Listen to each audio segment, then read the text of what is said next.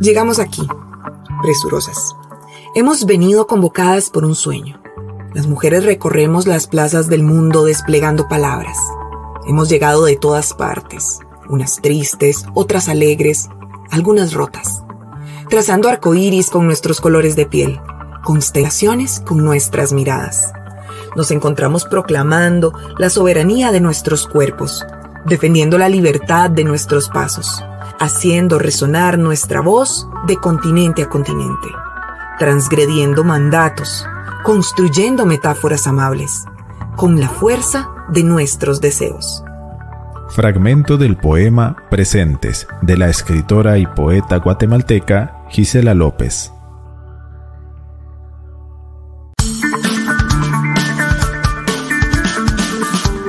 Onda UNED.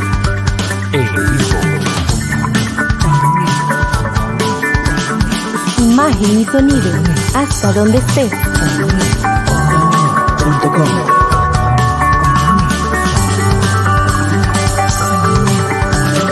Un espacio de la Escuela de Ciencias Sociales y Humanidades de la UNED. Hasta donde estés. Onda UNED. Acortando distancias. Hola, muchísimas gracias por acompañarnos en un nuevo programa de Cátedras sin Fronteras aquí en Onda UNED. Hoy te saludan la periodista Ángela Arias y la tutora Ana Arce Sandí. Hola Ana, muchísimas gracias por acompañarnos en otra emisión de Onda UNED. Hola Ángela, mucho gusto estar de nuevo por acá. Ana Arce, ella es la tutora de la asignatura Género y Derechos Humanos.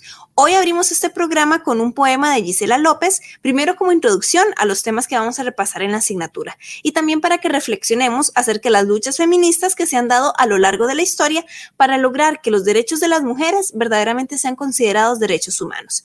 Antes de empezar con el programa de Onda UNED, venimos con el enigma de hoy. Ya volvemos. Acompañamos tus estudios. Cátedras sin Fronteras.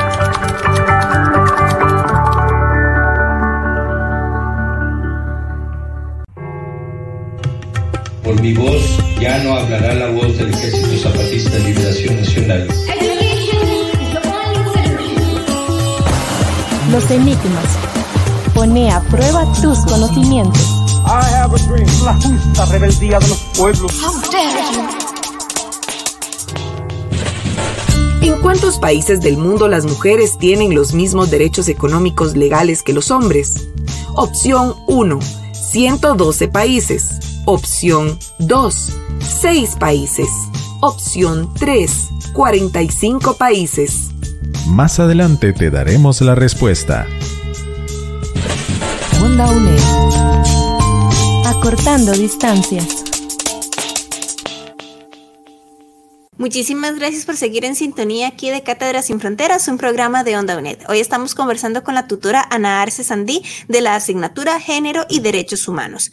Vamos hoy a hablar sobre temas relacionados con la equidad de género. Entonces, empecemos, Ana, por hablar de por qué es importante conocer aspectos teóricos y metodológicos para el análisis de género.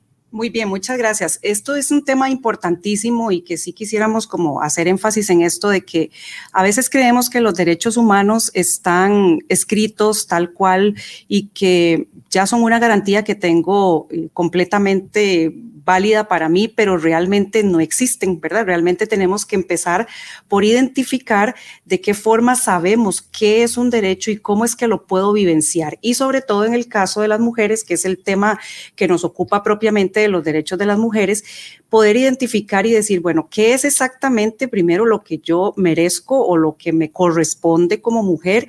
Y segundo, ¿de qué forma puedo tener acceso o de verdad tener garantizados esos derechos? Entonces, cuando hablamos de metodología sobre todo, es porque estamos hablando de un accionar propiamente de cómo vivenciamos o cómo llevamos realmente a la práctica esos derechos. Cuando hablamos de la parte conceptual, esto tiene que ver con poder identificar cuáles son esos derechos, qué es eh, la discriminación, qué es tanto lo que escuchamos como la desigualdad, a qué nos estamos refiriendo cuando estamos tratando de luchar por esa equidad o, o a qué nos referimos cuando decimos que no podemos avanzar en el tema de los derechos de las mujeres. Entonces, eh, es urgente primero y necesario poder conocer desde la parte conceptual a qué nos estamos refiriendo y sobre todo para poder identificar también esas diferencias que sí existen, ¿verdad? Históricamente, entre lo que han sido eh, el avance o el cumplimiento de los derechos humanos de las mujeres y de los hombres. Eso en la parte eh, conceptual.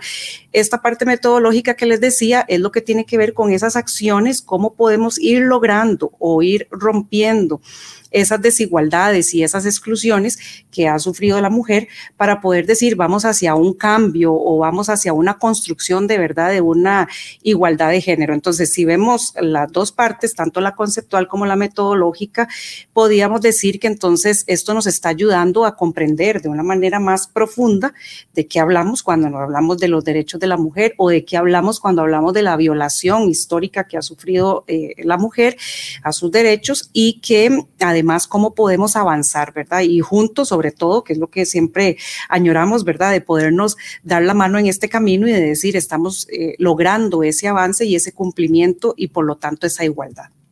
¿Cuáles conceptos se consideran básicos e importantes de conocerse para contribuir en la equidad? Sí, precisamente como venimos hablando de esa, de esa importancia de conocer eh, conceptos y también metodologías, ¿verdad? Tenemos que hablar necesariamente ¿Qué nos interesa conocer? Bueno, como bien lo decimos, es un, estamos en este momento orientando la parte de lo que tiene que ver con el curso de género y derechos humanos, pero nunca está de más que de manera general podamos cuestionarnos, ¿verdad? Y preguntarnos eh, qué debo conocer, cuáles son los conceptos de los que yo debería tener un poco más de claridad. Entonces, el primero de ellos, que es básico, es qué es el género. ¿verdad? Primero, saber identificar eh, desde su concepto qué es el género, que aquí estamos hablando propiamente de cuando nos referimos a roles o imposiciones inclusive sociales, ¿verdad? O comportamientos que se esperan tanto de la mujer como del hombre, ¿verdad? Después entender qué es el sexo, que ahí hay una diferencia, ¿verdad? Cuando, que no es propiamente cuando decimos género, ¿verdad? Sino que aquí estamos hablando de esas características biológicas que identifican una persona u otra también importante conocer qué es el patriarcado, ¿verdad? Porque a veces pasa también que lo escuchamos y no sabemos efectivamente qué, qué es exactamente lo que está implicando el patriarcado, pero estamos hablando aquí de que es la forma tal vez tradicional que, se había organizado la sociedad, ¿verdad? Desde hace siglos, en la que lógicamente había una diferencia muy marcada entre lo que tenía acceso el hombre y lo que tenía acceso la mujer, cuáles funciones desempeñaba un hombre y cuál la mujer, ¿verdad? Que ha sido como una forma tradicional de organización social donde eh, ha sido más importante o más eh, considerado el hombre, ¿verdad? O la parte eh, masculina.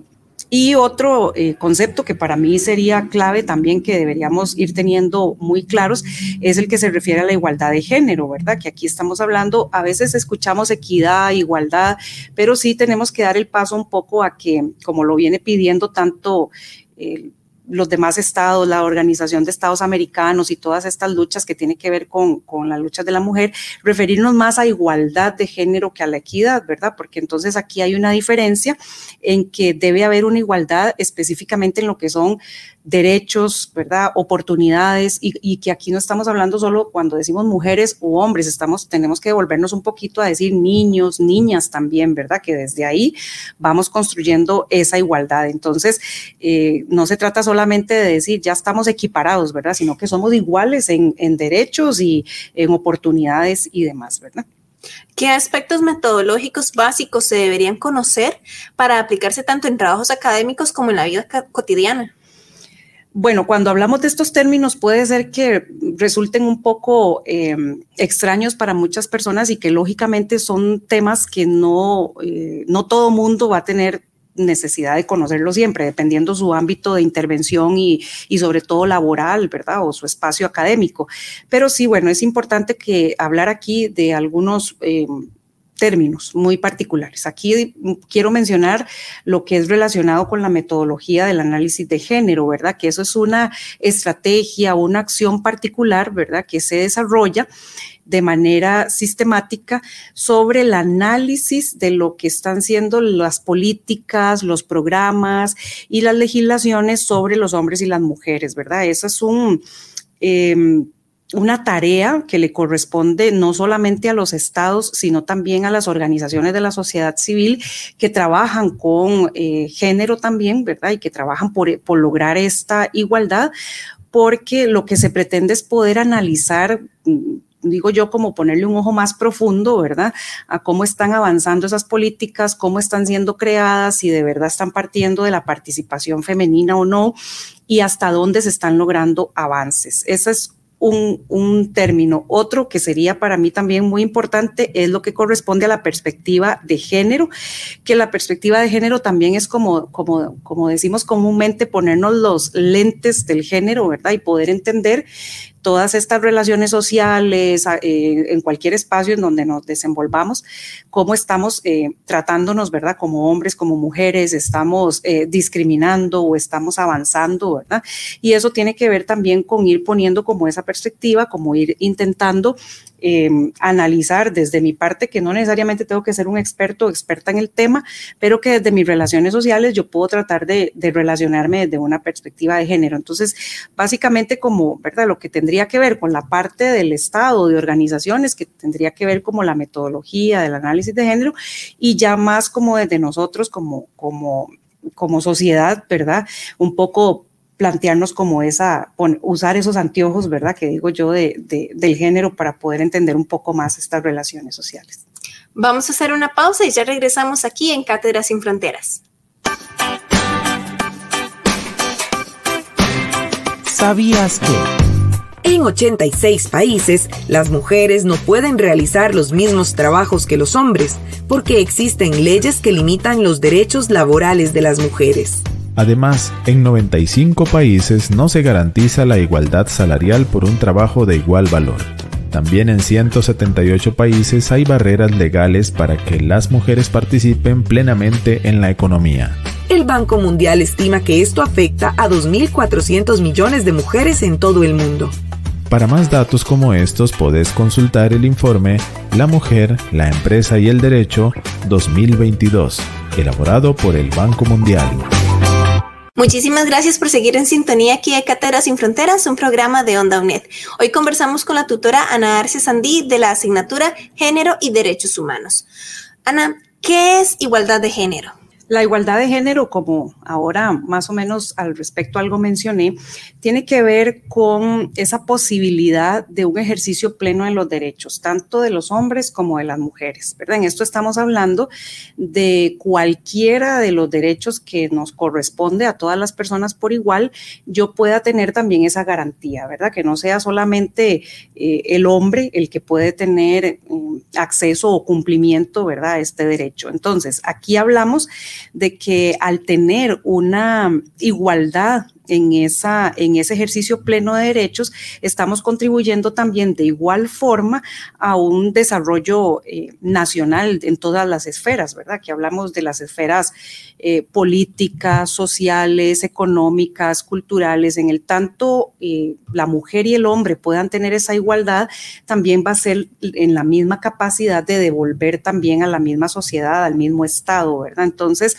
aquí estamos también considerando que eh, la igualdad está relacionada con ofrecer oportunidades justas a mujeres y hombres. No es extraño cuando escuchamos que hay diferencias, por ejemplo, salariales, diferencias... Eh, sobre todo para optar también por un empleo que muchas veces se prefiere a un hombre porque entonces con la mujer no se va a poder porque tiene además la carga adicional del cuido, ¿verdad? De sus hijos y demás. Entonces siempre hay algunas diferencias que es a partir de lo cual se quiere construir o pensar en esa igualdad de género. Entonces entender que eh, la igualdad de género es ante todo un derecho, empezando por ahí, comprenderlo primero como un derecho y que a partir de, ese, de esa comprensión y de ese cumplimiento es donde se quiere llegar, ¿verdad? Llegar a, que ese ejercicio pleno, los demás derechos, en el tanto yo tenga, como lo decíamos también, un derecho cumplido, se me van a cumplir los demás, ¿verdad? Entonces, eh, están interdependientes entre sí todos los derechos y por eso es que hablamos de que eso es la igualdad, ir logrando ese ejercicio pleno y hasta que podamos decir que todos los hombres y las mujeres tienen un ejercicio pleno de sus derechos, podemos hablar entonces de una igualdad, ¿verdad? Obviando y lógicamente dejando o tratando de dejar atrás eh, las discriminaciones que conocemos, por ejemplo, en el acceso a la política, a la educación, al trabajo, ¿verdad? Entonces, esos son básicamente los espacios donde también se han venido dando estas principales luchas.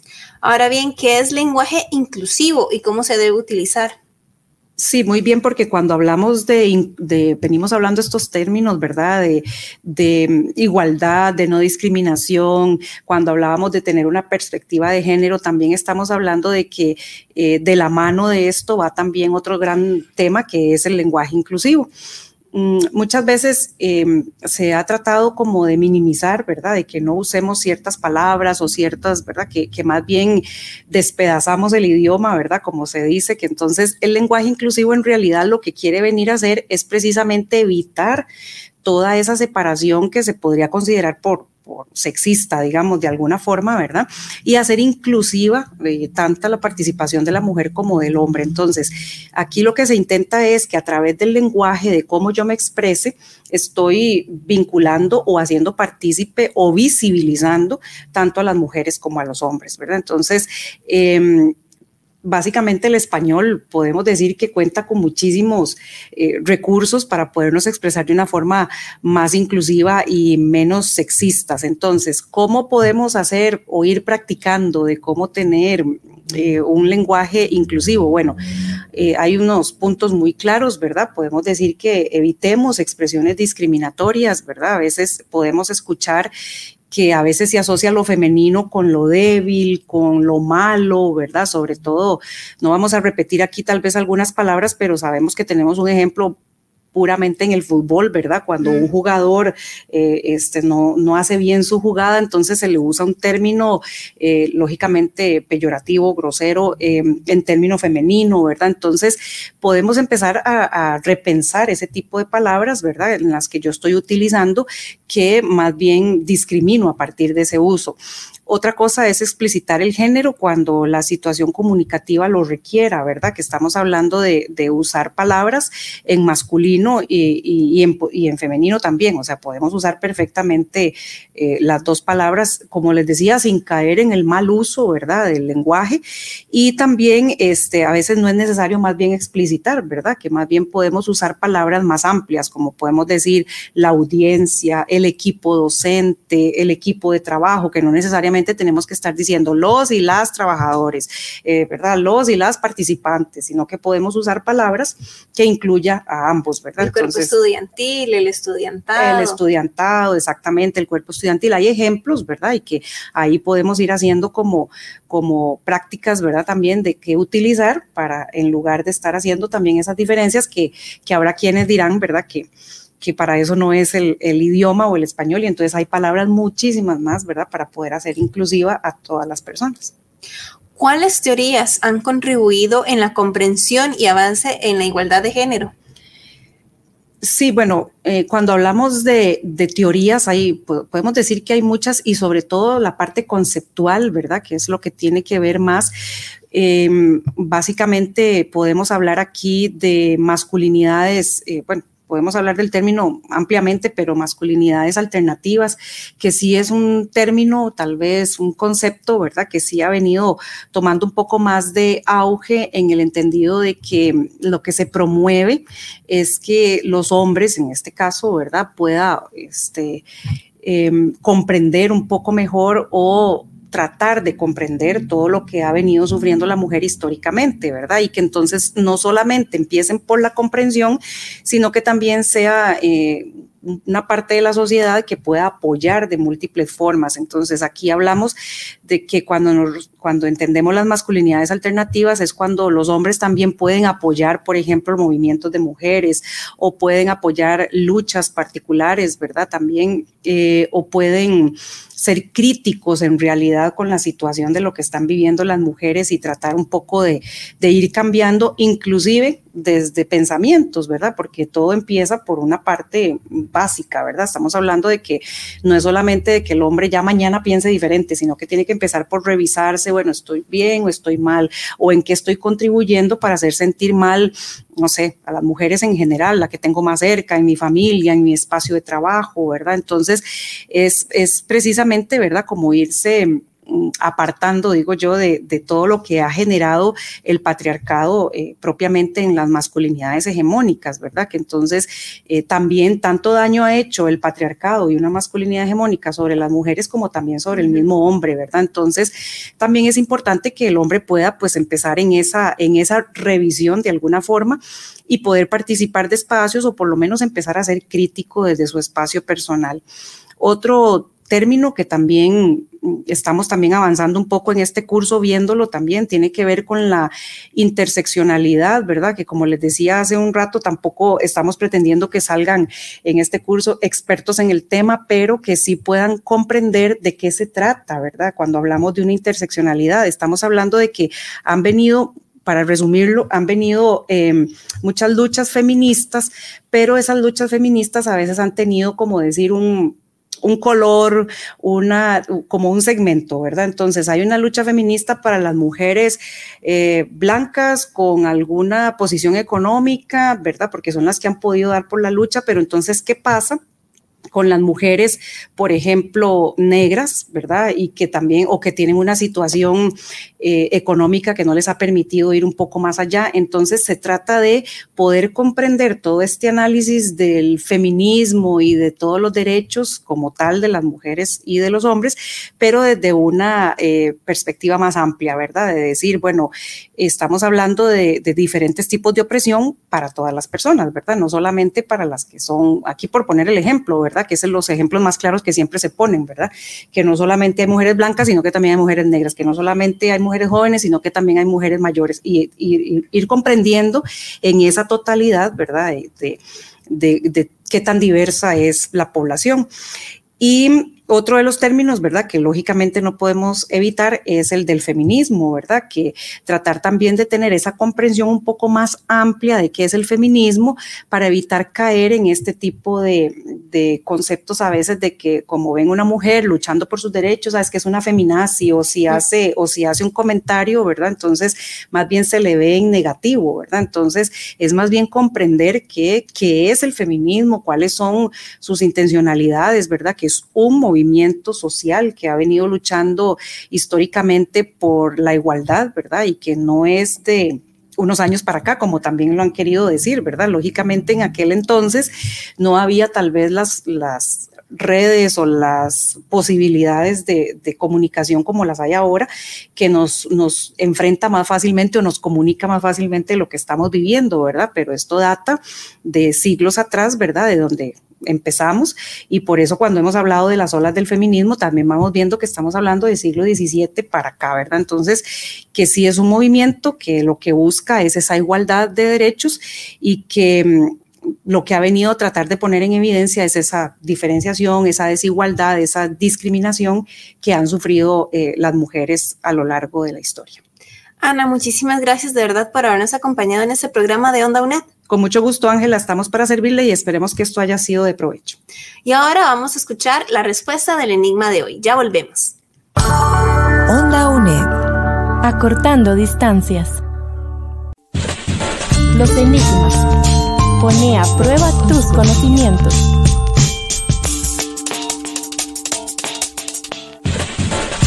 En nuestro enigma de hoy te preguntamos en cuántos países del mundo las mujeres tienen los mismos derechos económicos legales que los hombres. Opción 1, 112 países. Opción 2, 6 países. Opción 3, 45 países. El informe Mujer, Empresa y el Derecho 2019, una década de reformas, publicado por el Banco Mundial, presentó los resultados del análisis hecho a 187 países a partir de 8 indicadores. Estos abarcan aspectos de la vida laboral de una mujer desde su primer empleo hasta su jubilación, así como las protecciones legales asociadas con cada una de estas etapas. El análisis concluyó que un número escaso de países en el mundo otorgan a mujeres y hombres exactamente los mismos derechos económicos legales, estos son Bélgica, Dinamarca, Francia, Letonia, Luxemburgo y Suecia. Para el enigma de hoy, la respuesta correcta es la opción 2. Solo seis países en el mundo dan los mismos derechos económicos legales a hombres y a mujeres por igual. Acortando distancias.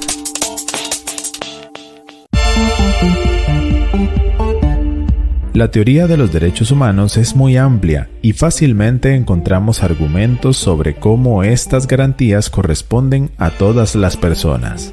Sin embargo, la realidad es muy distinta cuando nos referimos a los derechos de las mujeres, pues históricamente nuestros derechos han sido irrespetados, tanto por la sociedad como por los estados.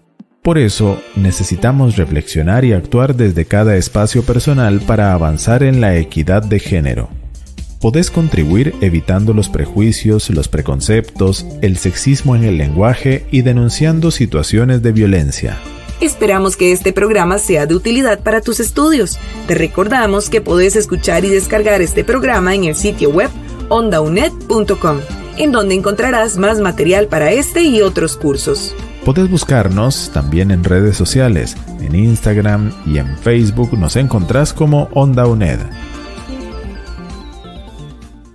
Bueno, como siempre, les vamos a decir quiénes hicieron posible esta producción. En primer lugar, la profesora Ana Arce Sandí nos, acompañó en producción y como especialista invitada. También en locución nos apoyaron Diana Bokenford y José Navarro. Andrés Francisco Chávez nos acompañó como técnico de transmisión y Ángela Arias en producción y conducción. Muchísimas gracias por habernos acompañado y les esperamos en el próximo programa de Onda UNED. Hasta entonces. Onda UNED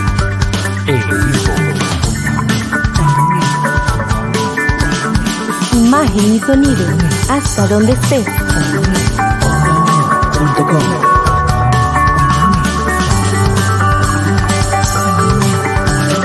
Un espacio de la Escuela de Ciencias Sociales y Humanidades de la UNED.